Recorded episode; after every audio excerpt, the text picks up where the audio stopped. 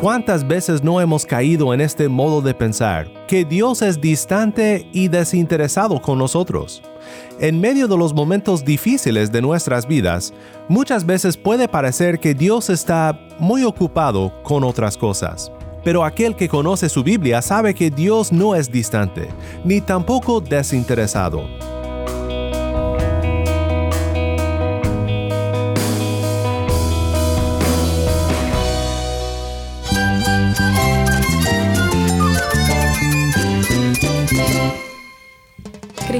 Cristo es mi todo. Cristo es el Rey del universo, es quien guía nuestras vidas. Él es grande y amoroso. Él es real. Solamente Jesucristo es nuestro Señor y Salvador. Es mi guía quien me fortalece. En Cristo Jesús hay esperanza, hay paz. Y nuestro Dios es un Dios de rescate. Estás escuchando a El Faro de Redención. Cristo desde toda la Biblia para toda Cuba y para todo el mundo.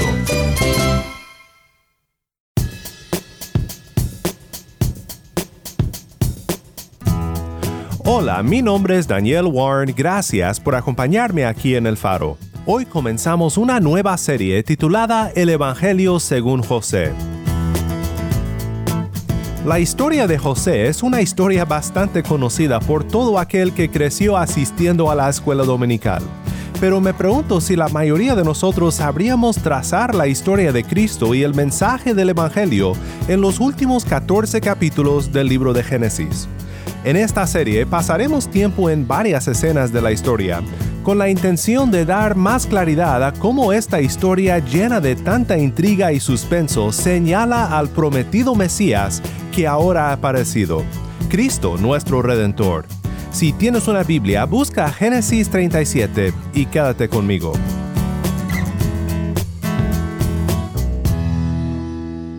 El faro de redención comienza con esta canción sobre la vida de José, canta por gracia.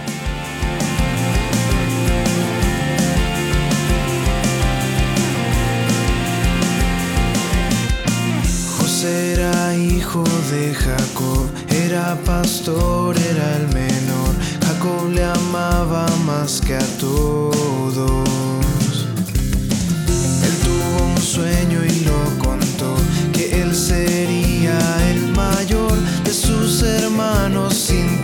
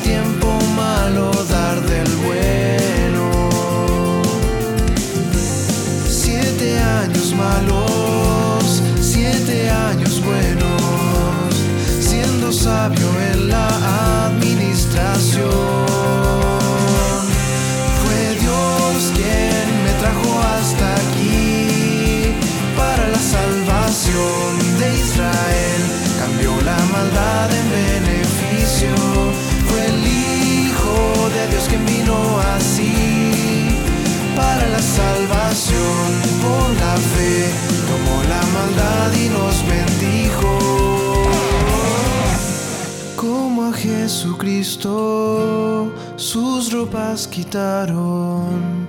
Por 30 monedas fue entregado allí. Fue Dios quien llevó a su Hijo allí para la salvación. Por la fe tomó nuestra muerte aquel buen Hijo. Él es el Señor, Él es nuestro Dios. Nuestra fe la sostendrá por Jesucristo.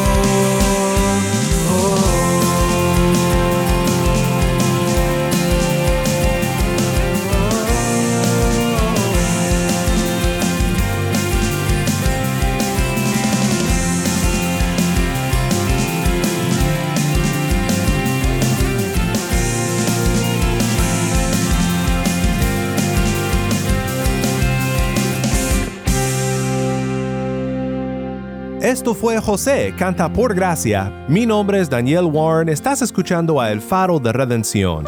Cristo desde toda la Biblia, para toda Cuba y para todo el mundo.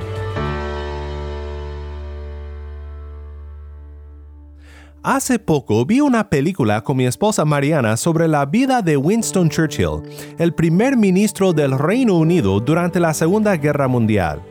En una escena, el rey Jorge VI le pregunta a Churchill sobre su padre, y Churchill responde, mi padre era como Dios, muy ocupado con otras cosas. ¿Cuántas veces no hemos caído en este modo de pensar, que Dios es distante y desinteresado con nosotros? En medio de los momentos difíciles de nuestras vidas, muchas veces puede parecer que Dios está muy ocupado con otras cosas. Pero aquel que conoce su Biblia sabe que Dios no es distante, ni tampoco desinteresado.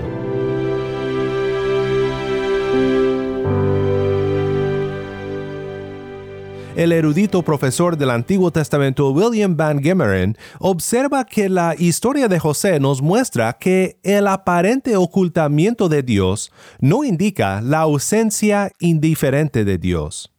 La historia de José que estudiaremos en esta serie abarca los últimos 14 capítulos del libro de Génesis.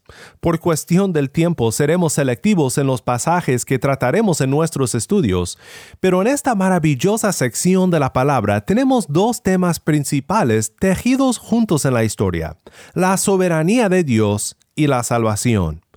En el horizonte histórico al cual Moisés escribe, el pueblo de Dios rescatado de Egipto por la mano fuerte de su Dios, este recuento de su historia establece para el pueblo cómo llegaron a donde ahora están. Dios, en su soberana y misteriosa providencia, se movió en la historia de su pueblo para protegerlos, cumpliendo la promesa hecha a Abraham. Interesantemente y sorprendentemente, el lugar al cual Dios lleva a su pueblo para su protección termina siendo el lugar de su martirio en la esclavitud. Pero este no es el final de la historia, y se debe al hecho de que Dios desde el comienzo de la historia de la redención no solo lleva a cabo su plan paso a paso, época por época, sino también en los contornos de la historia prefigura la obra redentora que un día llevaría a cabo su Hijo, nuestro Redentor Jesús. Por decirlo de otra manera, Gregory Beale afirma correctamente que la historia es unida por un plan sabio y soberano, de tal manera que las partes más tempranas son diseñadas para corresponder y señalar las últimas partes es decir, las proezas de Dios para rescatar a su pueblo bajo el pacto antiguo, son entonces promesas visibles que apuntan hacia las proezas de Dios en redimir a su pueblo en Cristo.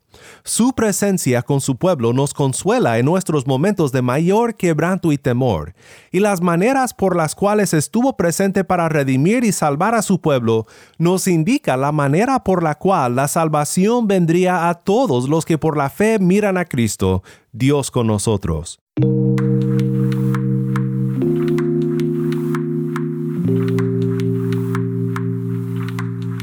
Hoy quiero ver contigo en Génesis 37 dos escenas que nos ayudan a ver cómo en el comienzo de la historia de José vemos un anticipo de nuestro Redentor. Esta primera escena está en Génesis 37, 1 al 11. Jacob habitó en la tierra donde había peregrinado su padre, en la tierra de Canaán. Esta es la historia de las generaciones de Jacob. Cuando José tenía 17 años, apacentaba el rebaño con sus hermanos. El joven estaba con los hijos de Bila y con los hijos de Silpa, mujeres de su padre. Y José trajo a su padre malos informes sobre ellos. Israel amaba a José más que a todos sus hijos, porque era para él el hijo de su vejez, y le hizo una túnica de muchos colores y sus hermanos vieron que su padre amaba más a José que a todos ellos, por eso lo odiaban y no podían hablarle amistosamente.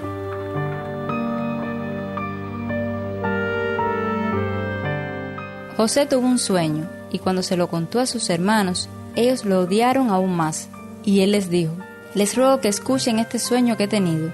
Estábamos atando gavillas en medio del campo, y sucedió que mi gavilla se levantó y se puso derecha, y entonces las gavillas de ustedes se ponían alrededor y se inclinaban hacia mi gavilla. Y sus hermanos le dijeron, ¿acaso reinarás sobre nosotros? ¿O acaso te enseñorearás sobre nosotros? Y lo odiaron aún más por causa de sus sueños y de sus palabras. José tuvo también otro sueño y se lo contó a sus hermanos, diciendo, He tenido otro sueño, y el sol, la luna y once estrellas se inclinaban ante mí.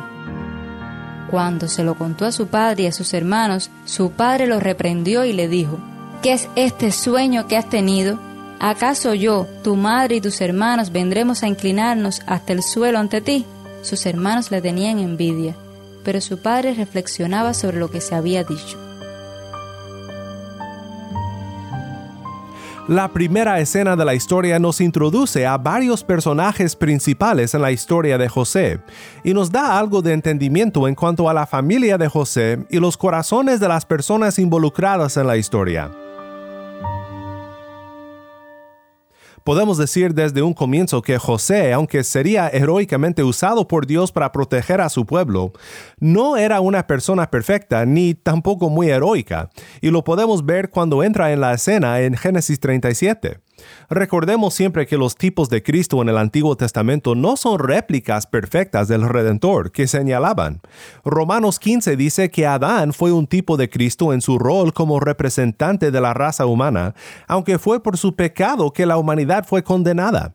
El rey David, el mayor tipo de Cristo en su oficio como rey de reyes, fue un adúltero y un homicida. Es un testamento a la misericordia de Dios, esto de que los mismos tipos del Redentor requieren la redención que solo se encuentra en aquel hacia quien señalan. Leemos lo siguiente, y José trajo a su padre malos informes sobre ellos. Malos informes, dibarra a en hebreo. Más que solo malos informes, varios comentaristas notan que esto indica un reporte que difama o que calumnia a sus hermanos no el mejor comienzo de un tipo del Redentor, pero Dios se place en obrar a través de las personas menos esperadas para cumplir sus propósitos. Y para el final de la historia veremos una madurez en el carácter de José, una madurez tal que resiste el pecado y reconoce la mano de Dios en su vida. También leemos aquí del favoritismo de Jacob respecto a José. La reconocida túnica de muchos colores ha capturado la imaginación de muchos niños en la escuela dominical, pero realmente es difícil de traducir la descripción de la túnica y muchos notan que puede haber sido simplemente una túnica de manga larga, como las túnicas usadas por los príncipes. Y esto encaja muy bien con lo que leemos a continuación en los sueños de José. Pero fue este favoritismo que puso a sus hermanos en contra de él. Y sus hermanos vieron que su padre amaba más a José que a todos ellos, por eso lo odiaban y no podían hablarle amistosamente. Imagínate la escena. Tienes muchos hermanos y a ninguno le gusta el favorito de papá. Y este chamaco viene y te dice, soñé que todos se postraban delante de mí.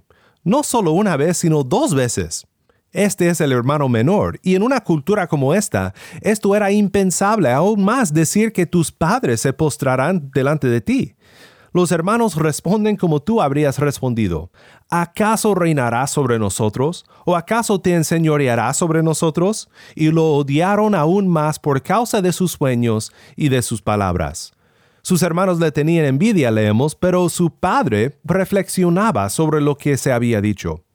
En esto último, el narrador nos indica que el sueño no es simplemente un invento de un joven impetuoso. La reflexión de Jacob nos recuerda a María en Lucas 2.19, luego de haber oído profecías sobre el futuro de su hijo Jesús. Pero María atesoraba todas estas cosas, reflexionando sobre ellas en su corazón. Arkent Hughes observa, luego José le explicaría a Faraón. En cuanto a la repetición del sueño a Faraón dos veces, quiere decir que el asunto está determinado por Dios y que Dios lo hará pronto. Génesis 41:32. Así que el segundo sueño de José selló el asunto.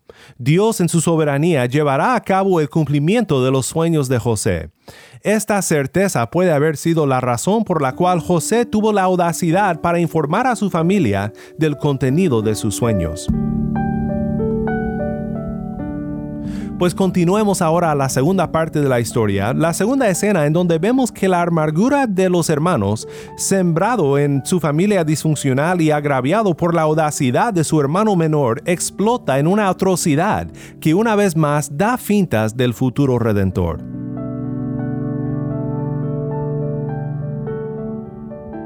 Después sus hermanos fueron a apacentar el rebaño de su padre en Siquem.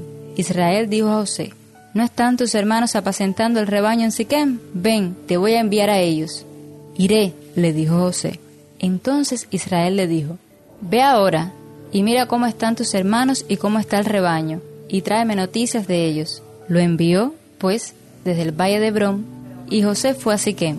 Estando él dando vueltas por el campo, un hombre lo encontró, y el hombre le preguntó, ¿Qué buscas? Busco a mis hermanos, respondió José. Le ruego que me informe dónde están apacentando el rebaño. Se han ido de aquí, le contestó el hombre, pues yo les oí decir, vamos a Dotán.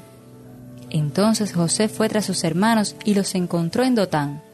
Cuando ellos lo vieron de lejos, y antes que se le acercara, tramaron contra él para matarlo, y se dijeron unos a otros, Aquí viene el soñador, ahora pues, vengan, matémoslo y arrojémoslo a uno de los pozos, y diremos, una fiera lo devoró, entonces veremos en qué quedan sus sueños. Pero Rubén oyó esto y lo libró de sus manos y dijo, No le quitemos la vida. Rubén les dijo además, No derramen sangre, échenlo en este pozo del desierto, pero no le pongan la mano encima. Esto dijo para poder librarlo de las manos de ellos y devolverlo a su padre. Y cuando José llegó a sus hermanos, lo despojaron de su túnica, la túnica de muchos colores que llevaba puesta. Lo tomaron y lo echaron en el pozo. El pozo estaba vacío, no había agua en él. Entonces se sentaron a comer, y cuando levantaron los ojos, vieron una caravana de ismaelitas que venía de Galaad con sus camellos cargados de resina aromática, bálsamo y mirra, e iban bajando hacia Egipto. Y Judá dijo a sus hermanos, ¿qué ganaremos con matar a nuestro hermano y ocultar su sangre? Vengan, vendámoslo a los ismaelitas y no pongamos las manos sobre él, pues es nuestro hermano, carne nuestra. Y sus hermanos le hicieron caso. Pasaron entonces los mercaderes madianitas y ellos sacaron a José, subiéndolo del pozo, y vendieron a José a los ismaelitas por veinte monedas de plata. Y estos se llevaron a José a Egipto. Cuando Rubén volvió al pozo, José ya no estaba en el pozo. Entonces rasgó sus vestidos y volvió a sus hermanos y les dijo, El muchacho no está allí, y yo, ¿a dónde iré? Así que tomaron la túnica de José, mataron un macho cabrío y empaparon la túnica en la sangre. Entonces enviaron la túnica de muchos colores y la llevaron a su padre, y dijeron, Encontramos esto, te rogamos que lo examines para ver si es la túnica de tu hijo o no. Él la examinó y dijo, es la túnica de mi hijo. Una fiera lo ha devorado, sin duda José ha sido despedazado. Jacob rasgó sus vestidos, puso silicio sobre sus lomos y estuvo de duelo por su hijo muchos días. Todos sus hijos y todas sus hijas vinieron para consolarlo, pero él rehusó ser consolado y dijo, Ciertamente enlutado bajaré al Seol por causa de mi hijo. Y su padre lloró por él. Mientras tanto, los madianitas lo vendieron en Egipto a Potifar, oficial de Faraón, capitán de la guardia.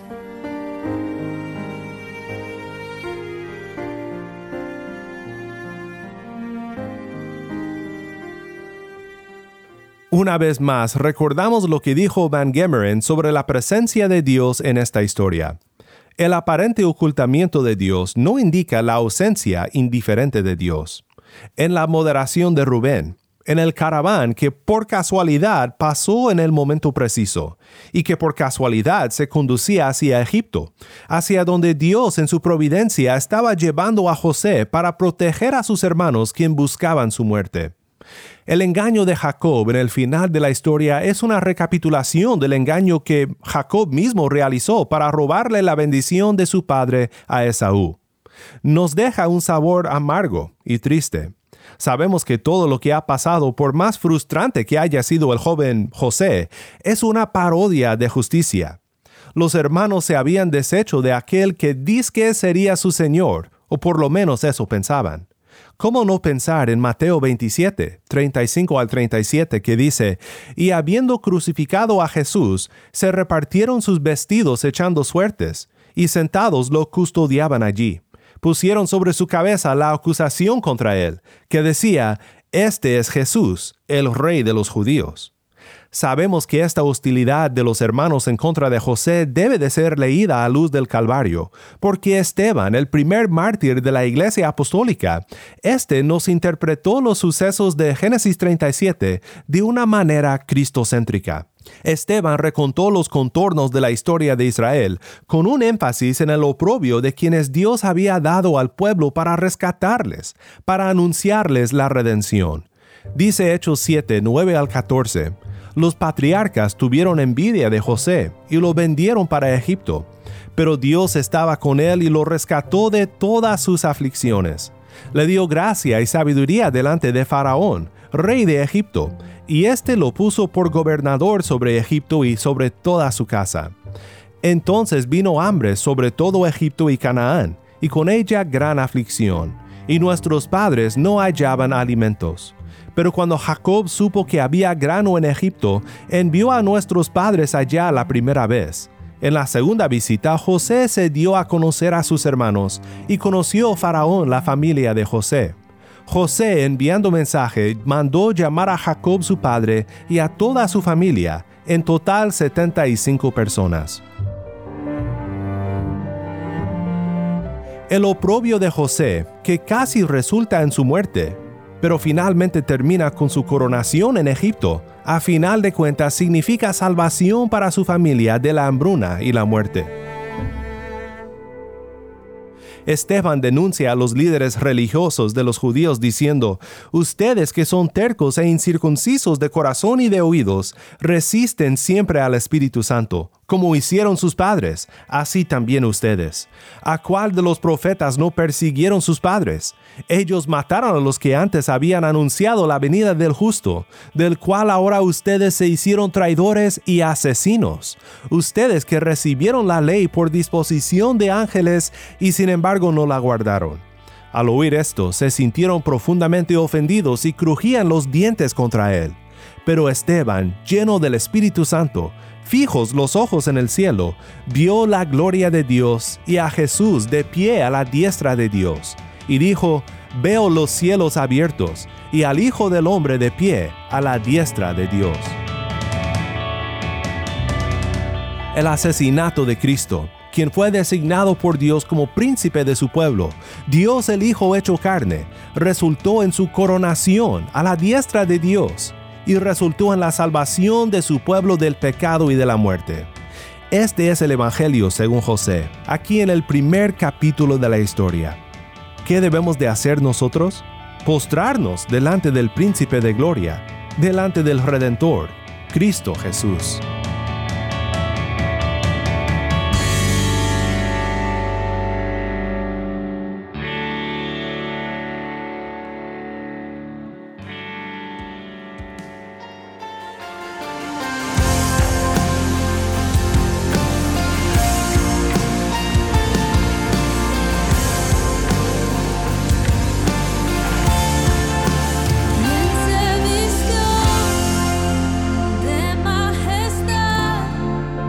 be gone.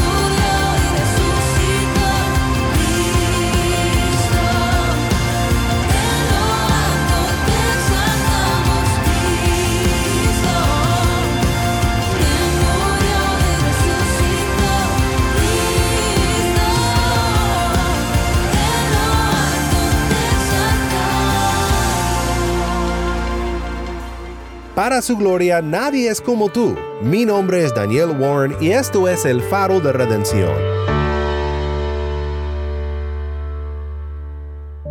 Oremos juntos para terminar. Padre Celestial, gracias por este nuevo estudio que nos permites emprender juntos para entender un poco mejor las glorias de Cristo desde este primer libro de la Biblia. Gracias por cómo en los mismos contornos de la historia de la redención señalas lo que harás, y te agradecemos por Cristo nuestro Redentor, quien sufrió el oprobio y la muerte para llegar a su trono y otorgarnos nuestra redención. Ayúdanos a mirar en José a nuestro Cristo y a siempre aferrarnos a Él por la fe. En el nombre de Cristo oramos. Amén. Si estás escuchando por el podcast, te quiero agradecer por tu ayuda en hacer que crezca la audiencia del faro. Sabemos que muchos han de estar compartiendo con otros sobre cómo seguirnos en el podcast en Apple Podcast, Google Podcast, Spotify o por otros medios, porque notamos la diferencia que ha hecho. Si no lo has hecho, te pido que compartas esta semana con un amigo sobre cómo puede escuchar el faro de redención en el podcast o en la página web. También estamos en WhatsApp. Nuestro número es 1786-373-4880. Nuevamente nuestro número de WhatsApp 1786-373-4880. Envíanos un mensaje de voz, nos encantaría saber de ti. Gracias una vez más por tu fiel sintonía para más información sobre este ministerio y sobre cómo puedes ser parte de nuestra misión de alcanzar a Cuba con el mensaje de Cristo en toda la Biblia, visita nuestra página web elfaroderedención.org.